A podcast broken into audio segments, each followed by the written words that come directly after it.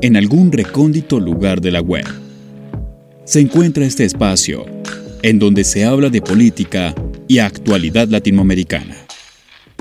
Bienvenidos a Voces en Off, con David García Cruz y Andrés Medina. Hola, bienvenidos a esta nueva edición de Voces en Off, bienvenidos a este espacio que cuenta la actualidad de América Latina semana a semana. Cada tanto tocamos eh, temas de algún país de Centroamérica. Entendemos que la situación en esa parte de Latinoamérica es muy compleja.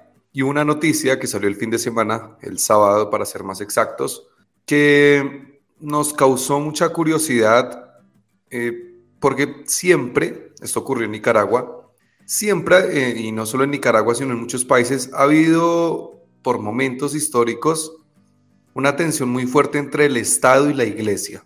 Siempre, siempre pasan episodios eh, en donde eh, la iglesia y el Estado no van de la mano, como también hay otros países en donde los gobiernos van de mano con las iglesias, de la mano con las iglesias, pasa mucho en Colombia, eh, pasa también en Brasil con Bolsonaro, que ganó también muchas, que ganó gracias a, a, los pastores evangélicos.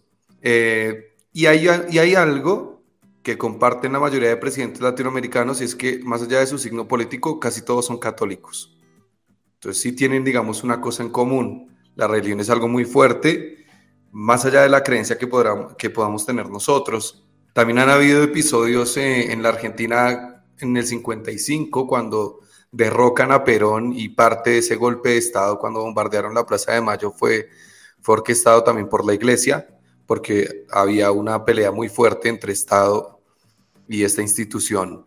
¿Qué está pasando en Nicaragua? En Nicaragua el gobierno del estado confiscó todas las cuentas de las diócesis del país, de las nueve diócesis que hay en el país, las confiscó. O sea, nadie puede sacar plata eh, que tenga la iglesia en una cuenta bancaria. Ningún sacerdote, ningún obispo, nadie, ninguno. ¿Qué dice el gobierno? El gobierno de Ortega dice, se confiscan estas cuentas porque detrás de esto hay todo un entramado de lavado de activos pero cuando uno se pone a escudriñar un poco más y a indagar más en el tema, se da cuenta que también hay una persecución en contra de los católicos en el país en el último tiempo, cosa que pareciese supremamente extraña en pleno siglo XXI, en donde se supone que estas cosas ocurren, pero no a este lado del mundo, o no, o no tan evidente. Han cerrado medios de comunicación católicos, han cerrado ONGs, confiscaron las cuentas de los bancos eh, no dejaron hacer procesiones durante Semana Santa. Ha habido acoso de la policía hacia personas católicas, algo increíble, cuando históricamente son los católicos los que acosan al resto. Pero también hay que decir eso. Em, vamos a hablar del tema. Tenemos dos invitadas. Tenemos a Edipcia Dubón, nicaragüense, refugiada. Yo pensé que estaba en Nicaragua, pero no. Edipcia, ¿cómo le va? Pues es difícil decir cómo le va a uno en estas circunstancias, pero ahí vamos. ok, y por otra parte tenemos a Ana María Robelo, que estuvo con nosotros hace año y pico hablando de la elección de Xiomara Castro en Honduras. En aquel momento, hola Ana María, ¿cómo estás? Mucho gusto, un placer volver a platicar con ustedes desde aquí, desde Honduras, un país que pues está bastante cerca de Nicaragua y también hemos estado un poco al pendiente de la situación desde los medios de comunicación y pues aquí eh, eh, también se han rodado como comentarios emitiendo todo ese, ese problema eh, y aquí pues espero compartirlo con ustedes. Ok, perfecto. Edipcia, una pregunta, ¿hace cuánto te fuiste de Nicaragua? Salí de Nicaragua en junio del 2018. Uf, hace un montón. Hace un montón estás afuera. Yo quiero que, yo sé que eh, es el tema que nos convocas es, es la persecución que hay del Estado hacia la iglesia, pero seguramente tienes familia en Nicaragua. Quiero que me cuentes en principio cómo viene la cosa, ya que te cuentan tus amigos, tus familiares, eh, cómo está, porque Nicaragua está muy cerrado y termina siendo un gran misterio de cómo se está viviendo allá. Bueno, en principio quiero señalar de que aunque vivo fuera de otro país, o sea, estoy en otro país, yo digo que duermo en otro país, pero vivo en Nicaragua, porque todas mis energías, mi mente, mi corazón y todo está enfocado en el país. Lo que pasa en Nicaragua es el resultado de un proceso de vaciamiento de las instituciones democráticas por una familia que cooptó todo el país, o sea, todos los eh, todo el aparato institucional del Estado, que se ha enriquecido a partir de las arcas estatales y que utiliza la represión, la fuerza, el hostigamiento y el miedo para silenciar eh, a la población nicaragüense. Es importante señalar que el régimen en el 2018 asesinó a más de 350 personas, eh, de las cuales no ha rendido cuentas. Hay todo un proceso de investigación por el grupo interdisciplinario de expertos de la Comisión Interamericana que ha venido dando seguimiento a todos esos asesinatos. Pero a raíz de eso se abrió en Nicaragua la puerta giratoria de las cárceles en el 18, más de mil personas estuvieron presas. En el año 2021, más de 220 personas permanecieron también en las celdas. De hecho, en el 20, 20, en el, en el 2020 o en el 19, no, me recuerdo ya bien, hubo una escarcelación de casi 600 personas. Eh, el 9 de febrero de este año, el régimen expatrió en un vuelo hacia Estados Unidos a 222 personas nicaragüenses estaban privadas de libertad de forma arbitraria ilegal, en las que no se respeta ningún derecho, ningún procedimiento. Eh, a eso eh, prácticamente es que fueron cinco días después, a un grupo de 94 nicaragüenses, entre los que me encuentro, eh, se nos desnacionalizó, aún estando fuera del país, se nos catalogó como prófugos de la justicia, se mandó a inmovilizar nuestros bienes para ser expropiados. Y la persecución no cesa, no cesa donde esté, siempre y cuando uno tenga la capacidad de tener una voz crítica que alce su voz para reclamar y defender los derechos de los y las nicaragüenses. Y eh, se mantienen en las cárceles a más de 50 personas, entre ellas a Monseñor Rolando Álvarez, un obispo de la diócesis de Matagalpa y de Estelí, uno de los obispos más queridos por el pueblo de Nicaragua y por la juventud nicaragüense. Desde ese día hasta hoy no ha cesado la persecución abierta a la Iglesia Católica. No se ha permitido, eh, de hecho en Semana Santa no se permitió que se realizaran los Crucis y las actividades festivas asociadas a la conmemoración de la Semana Santa. Y bueno, la cereza del pastel es la de este fin de semana, en la que prácticamente se congelan las cuentas de la diócesis y de la iglesia en general, y prácticamente hay un estado de persecución y de terror, hay arrestos de sacerdotes en distintas comunidades del país, hay este orden de salida de sacerdotes que proceden de otras nacionalidades que están haciendo servicio religioso en Nicaragua, se les invita a salir del país antes de caer presos. Eh, se han cerrado este, eh, lugares donde prestan servicio eh, comunidades, congregaciones religiosas de monjas. a principios de este año o, a finales del año pasado este, pudimos ver a, la, a, la, a, las, a monjitas del Sagrado Corazón de Jesús saliendo de, Nicaragua a pie, ¿verdad? Hay un proceso de expropiación de todas las organizaciones de la sociedad civil, más de 3.000 400 organizaciones han sido cerradas, ya casi anda rondando las, las 4.000 organizaciones de sociedad civil cerradas. Hay un proceso de desmantelamiento de toda la capacidad de acción colectiva o de participación ciudadana.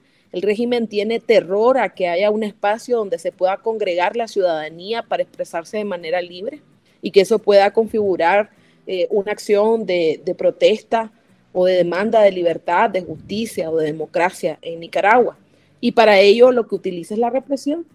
La represión, eh, este año se van a cumplir cinco años de la masacre que el régimen cometió en el, el Día de las Madres. Mañana se conmemoran cinco años de una masacre abierta con francotiradores que dispararon a mansalva a una manifestación gigantesca de la población nicaragüense que lo único que demandaba era democracia, justicia, libertad, derechos humanos.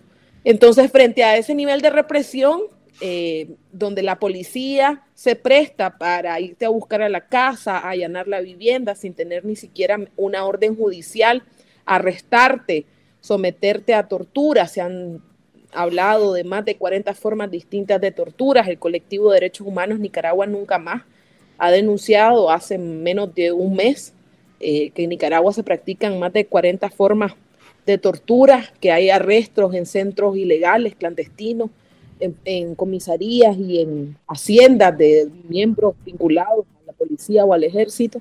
Entonces realmente lo que sucede en Nicaragua es que hay un Estado eh, paramilitar que está actuando, ¿verdad? Eh, que policial, que persigue y acalla las voces y que ha instalado un régimen de terror en el país. Ok, eh, bueno, muy, muy fuerte todo lo que está contando Edipcia. Ana María, em, Honduras está cerca, está ahí al lado, digamos. Digamos que eh, la situación de Venezuela siempre se le preguntaba a los países vecinos de Venezuela cómo, cómo lo veían o cómo sus gobiernos se manifestaban ante, ante lo que estaba pasando allí. Ahora voy a devolver esa pregunta en este caso. Eh, desde Honduras, el, gobierno de Xiomara Castro, ¿cómo, ¿cómo, ve este tema? ¿Condena lo que está pasando en Nicaragua? ¿Lo ignora o, o apoya el régimen de Ortega? Bueno, en el caso eh, exacto, el gobierno de Honduras no ha emitido ningún eh, juicio, ningún comunicado, ningún tuit, como es ahora como se manifiestan los gobernantes de estos países, condenando eh, o lamentando la situación de que, que está pasando en Nicaragua. Para nada. En Honduras, en ningún momento las autoridades de gobierno, hago énfasis en eso, han mencionado algo ni a favor ni en contra o sea, se han quedado completamente en el silencio. Caso distinto a la conferencia episcopal, eh, a, la Iglesia Católica aquí en Honduras, que de hecho le ha abierto las puertas a los sacerdotes nicaragüenses para poder venir aquí al país y resguardarse y estar a salvo. De hecho, eh, olvido el nombre ahorita, hay un sacerdote que está en la arquidiócesis de San Pedro Sula. San Pedro Sula eh, es la segunda eh, ciudad más importante de Honduras y él está allá. Y la iglesia les ha abierto las puertas a los que consideren necesario venir al país. De hecho, hace poco estuve en actividades de la iglesia aquí en Honduras y se mencionó ese caso y se pidió también oración, o sea, para que cese la represión contra la iglesia católica en, en Nicaragua y si nos vamos a los comentarios de la población, aquí la gente desprecia, condena completamente lo que está pasando en Nicaragua. En el diario que yo trabajo, eh, pues se escribe todo lo que pasa en Nicaragua tal y como es, o sea, no se calla nada. Aquí podríamos decir que todavía tenemos un poco de libertad de expresión y podemos informar, pues no podemos eh, decir de que estamos de un lado o del otro. Se informa y pues los comentarios de la gente, ustedes saben, las redes sociales hoy son el motor, o sea, lo que con lo que podemos enterarnos de tantas cosas y la gente lamenta la situación por el hecho de que se estén metiendo con la iglesia. En Honduras, pues, eh, no hay, eh, o sea, la, la iglesia no interviene en las decisiones del Estado, ni el Estado en las decisiones de la iglesia. Desde hace cientos de años hubo una separación, sin embargo, a veces hay cosas con algunos temas relevantes, como por ejemplo el aborto, el matrimonio igualitario, toma así bastante sensible, que la iglesia tiende a emitir su respectivo juicio en torno a ese a esos temas cuando son temas de, eh, perdón, de salud o cosas así. Pero en torno a lo de Guatemala, el gobierno de Honduras no ha emitido, perdón, de Nicaragua, el gobierno de Honduras no ha emitido ningún juicio de valor, condenando lo que está pasando y pues es una situación bastante difícil y en Honduras se ha llegado a tener como los eh, juicios también los comentarios de que podría pasar, si podría pasar esa situación siendo que estamos en un gobierno que es de izquierda. Creo que es Donaciano Larcón, el sacerdote de Nicaragua que fue expulsado a, a Honduras por usurpar la paz en Nicaragua. Esa fue una de las consignas por las cuales expulsaron al sacerdote. Eh, Edipcia, dijo Ana María, ah, no, Margarita, creo que es eh, Vigil, que es, fue expresa política en, Nicaragua, que ellos quieren un proceso de democratización del país, pero de forma, eh, digamos, digamos, que llevándose la vía cívica, pacífica. ¿Qué tan viable es pensar de esa forma después de todo lo que ha sucedido con Daniel Ortega durante estos años, cuando no hay una democracia tangible? Y ver que eh, la oposición, no sé si coincidas conmigo, pero qué tan unida puede estar la oposición en Nicaragua para realmente salir de un régimen como el de Ortega. Mira, realmente lo primero es que no tenemos otra alternativa, ¿verdad? O sea, si no es por la vía cívica, porque los nicaragüenses no tenemos la capacidad armada para enfrentar a un Estado, porque hay que decirlo claramente, Ortega tiene el poder de las armas del Estado de Nicaragua. Los tiene subordinados a la policía y al ejército, y eh, si nosotros no logramos a través de la presión internacional y el acompañamiento de personas de buena voluntad para convencer a las autoridades del ejército, a la policía, la necesidad de un cambio político, pues yo creo que no hay otra alternativa. Tenemos un gran desafío. No, estamos en una situación sencilla porque tampoco es fácil configurar una oposición política cuando has tenido que huir de tu país con una maleta, cuando tus bienes están confiscados, cuando tus cuentas están congeladas y tenés que buscar cómo sobrevivir y seguir luchando. Aquí el mérito que yo podría relevar de los y las nicaragüenses que siguen haciendo oposición es que siguen manteniendo la voz firme de denuncia, independientemente de las condiciones terribles en las que estamos, porque la verdad es que no es fácil, ¿verdad? Una cosa es verla venir y otra cosa es platicar con ella. Entonces, yo realmente creo que el esfuerzo tiene que ser un esfuerzo colectivo. Necesitamos que la, que la comunidad internacional, de hecho, pues que nuestros países, nuestros conciudadanos de, de, Centroamérica nos acompañen en una demanda más concreta para la democracia. Desgraciadamente estamos en un momento histórico complicado en la región. Eh, la situación de Honduras no es fácil, la situación de Costa Rica, la misma de Guatemala, de El Salvador, pero nos toca seguir llamándolos, o sea, que nos acompañen a utilizar los espacios cívicos e internacionales que corresponden. Estamos a unos pocos días de que se celebre la 53 Asamblea de la Organización de Estados Americanos. El régimen ha denunciado eh, su participación en la OEA. Sin embargo, esa es una instancia interamericana en la que los gobiernos pueden eh, todavía hacer reclamos y denunciar y demandar y acompañar la voz del pueblo de Nicaragua. O sea, la desnacionalización, por ejemplo, es un tema que debería ser preocupación de todos y todas porque la desnacionalización es el, hermano pequeño del genocidio. O sea, el mismo Papa Francisco, cuando se refirió al tema de la desnacionalización, hacía referencia a que esto solamente se ha visto eh, en Hitler, pues en la época de Hitler. Y la verdad es que ha pasado de noche, la solidaridad centroamericana no se ha visto. Aquí los gobiernos de Centroamérica no ofrecieron nacionalidad, no nos ofrecieron, pues, porque para, para incluirme, ¿verdad? no nos ofrecieron nacionalidad, están preocupados por las relaciones comerciales, están preocupados por cómo mantener la paz y no realmente eh, levantar eh, la bandera de los principios de la democracia y los derechos humanos. Entonces creo que estas son oportunidades para llegar a la población para que exijan a su gobierno tener coherencia, pues porque lo que es bueno para el ganso es bueno para la gansa. O sea, no es posible de que estemos hablando de que queremos democracia y no nos importe lo que está pasando en Nicaragua porque la democracia implica el respeto a la libertad de culto.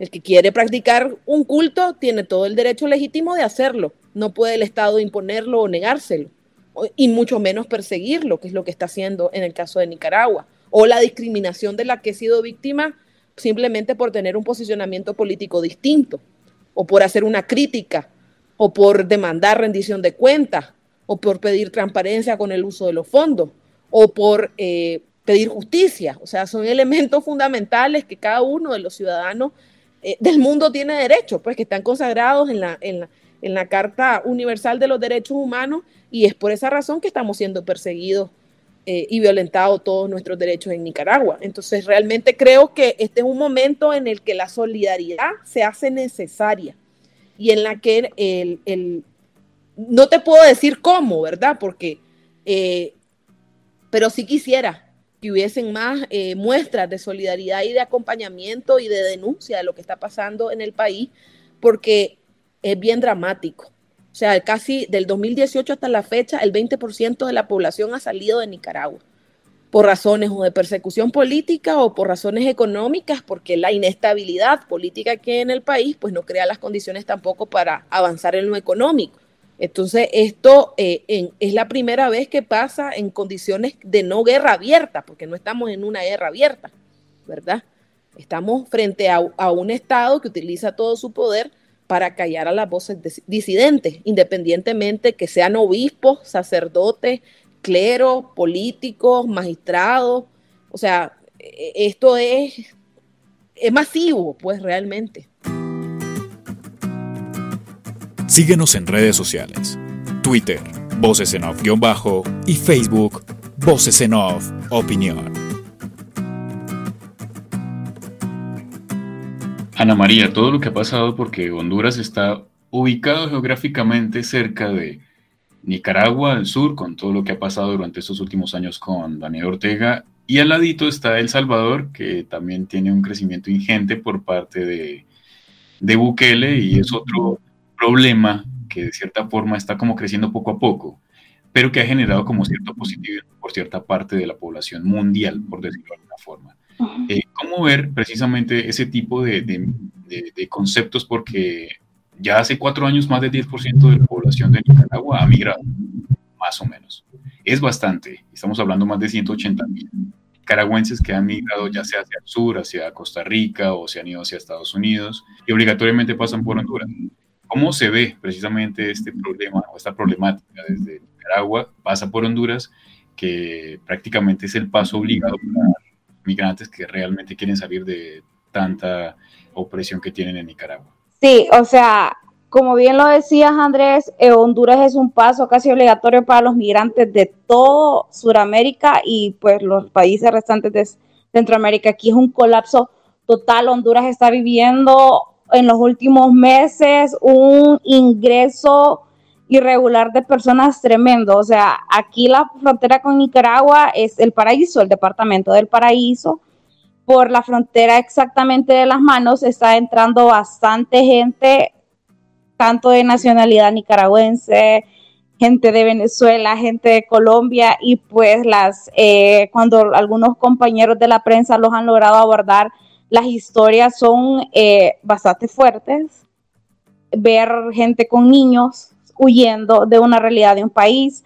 Y se asemeja mucho la realidad sociopolítica de, las naciones, tanto la gente que sale de Venezuela, no, no hay trabajo, no hay comida. En Nicaragua no, ya no podemos vivir, tenemos que salir del país y no se van a quedar en la franja de Centroamérica, no, esta gente sea como sea, avanza y su misión es ir a Estados Unidos y en el camino se suman hondureños, o sea, la, la situación se va poniendo como más caótica y hay gente que está huyendo de la realidad que se está viviendo en los países, de la pobreza, de la corrupción, de la desigualdad, eh, de pues eh, los núcleos, como decía Edipcia, de que se centran en, la, en, la, en las mismas familias, el poder está sobre las mismas familias y pues la, eh, se nota, se nota, o sea, te puedo decir desde que yo ejerzo el periodismo, que son tres años, que los niveles de migración de, toda esta franja centroamericana, de Venezuela, Colombia, ha aumentado tremendamente. Y en el caso de El Salvador, recordemos que Bukele está implementando un plan, eh, pues, para esto de las maras y las pandillas desde el año, creo que 2021 2022, no recuerdo muy bien. Y sí, él está atacando que no hay homicidios en, Nicaragua, ve, perdón, en El Salvador, pero hay un efecto cucaracha. O sea, como cuando les pones veneno a las cucarachas o a los ratones que salen huyendo para otros lugares. La frontera aquí en de El Salvador son los departamentos del occidente y del sur del país. Han detenido mareros salvadoreños, pandilleros salvadoreños. En, en Tegucigalpa han capturado gente que ya está dentro de las organizaciones criminales coordinando aquí en, en, en, Honduras. Y pues es bastante complicado porque todo como que se va centrando en este país, o sea, va, los migrantes pasan por aquí, eh, los mareros están entrando aquí y es como bien eh, complicado eso porque se vuelve un problema para el país. Y otro punto que quería yo destacar de Egipcia es que ella mencionaba que los países de Centroamérica debería, eh, tienen como la obligación, pues, de ayudar a Nicaragua por conceptos democráticos a, pues, intentar salir de esa situación. Pero hay un caso aquí en Honduras, no sé si lo han escuchado, dos exfuncionarios del gobierno de Juan Orlando Hernández tienen la nacionalidad nicaragüense, que están salpicados en corrupción, eh, robos masivos aquí en Honduras y pues creo que hasta en el caso de Juan Orlando allá en Estados Unidos han sido mencionados y a ellos se les dio la nacionalidad en Nicaragua, o sea, allá nadie los puede tocar, allá no los puede extraditar y pues es algo que, que a nosotros los hondureños nos, te voy a hablar como hondureña, no te voy a hablar como, como periodista, nos molestó tanto porque estamos conscientes de que ellos están vinculados en cosas que le hicieron daño al país y pues tienen la nacionalidad nicaragüense y es lo que demuestra que Juan Orlando y sus exfuncionarios tenían una buena relación con Daniel Ortega. La historia de, Nicaragua en el siglo XX fue muy, fue muy caótica, una dictadura larguísima de los Somoza. Después el Frente Sandinista logra en el 79 eh, sacarlos del poder, vuelven, viven un tiempo corto en democracia y ahora está pasando esto. ¿Por qué cuesta tanto en Nicaragua? ¿Por qué les ha costado tanto poder sostener una democracia en el tiempo? Mira, yo creo que tiene que ver con los orígenes de la región centroamericana, pues porque no es un caso eh, particular de Nicaragua, o sea, todos los países de la región de alguna manera venimos de la misma matriz, una matriz eh, que estuvo configurada por élites criollas que disputaron el poder permanentemente entre conservadores y liberales, entre la élite militar y la élite económica, pues creo que ese es como, como parte de, la historia centroamericana. Sin embargo, más recientemente podría decir que el fracaso nuestro está sentado en que no pudimos hacer una verdadera transición democrática. Y la transición democrática no fue exitosa porque no pudimos desmontar los aparatos de inteligencia que el Frente Sandinista había configurado en la década de los 80 y que de alguna forma permitió que tuvieran control de eh, o mecanismos para, para perseguir, acallar, eh, sobornar al, liderazgo político eh, que surgió en la época del 90 y en la época del 2000, más este, las triquiñuelas y los pactos que configuraron, ¿verdad? viendo al Estado como un botín.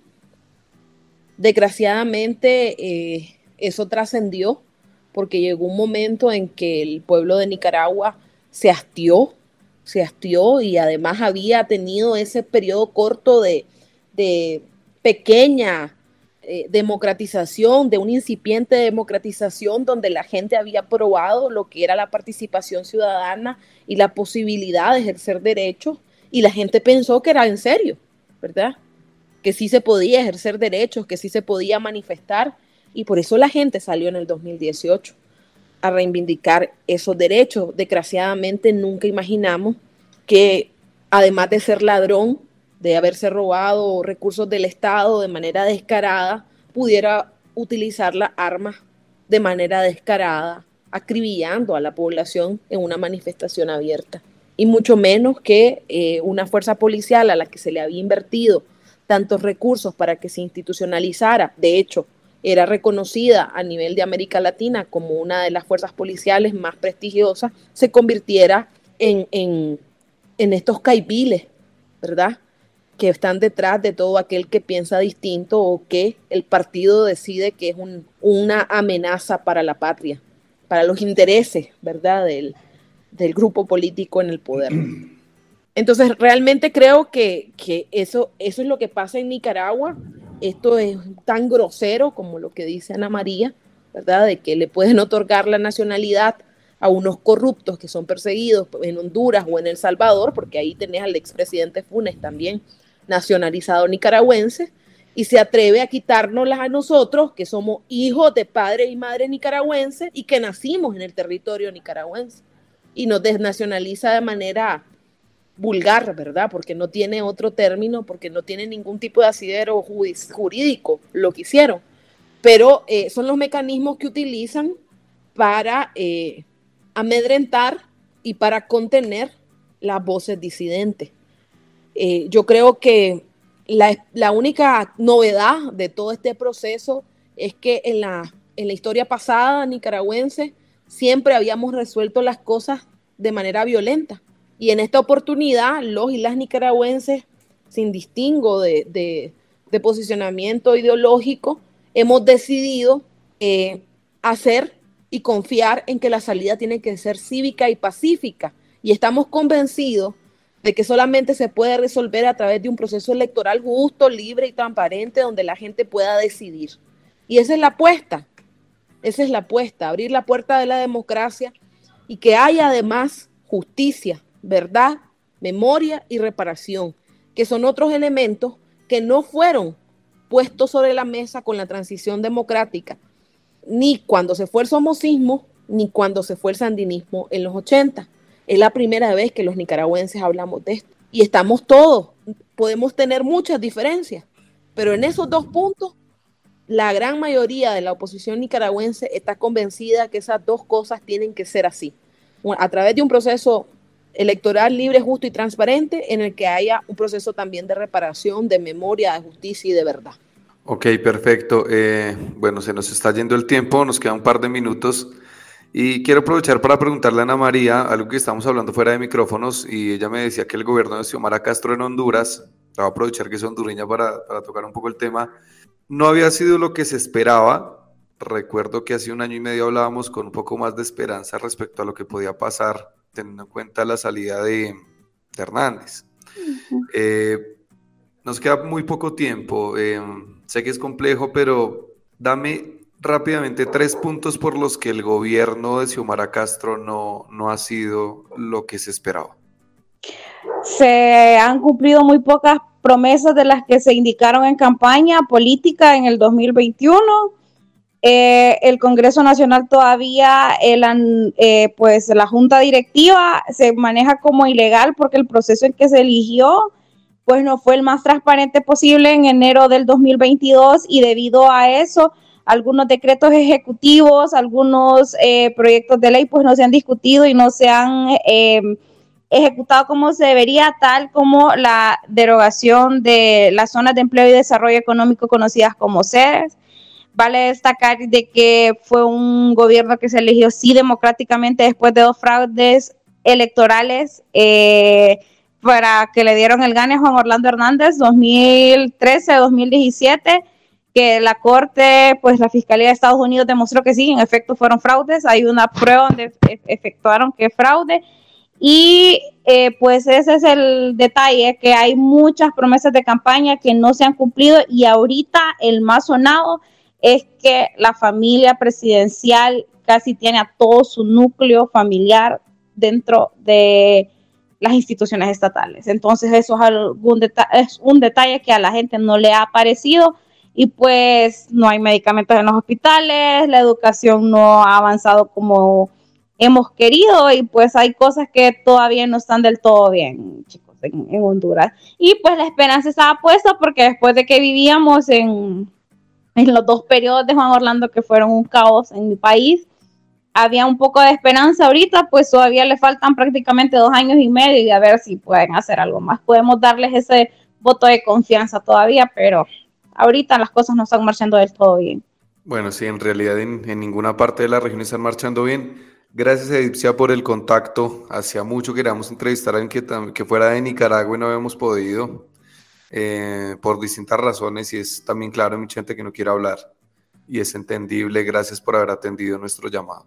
No, gracias a ustedes por la oportunidad. La verdad es que también que la prensa en Nicaragua ha sido perseguida y acallada, más de 120 periodistas están exiliados, los medios fueron desmantelados.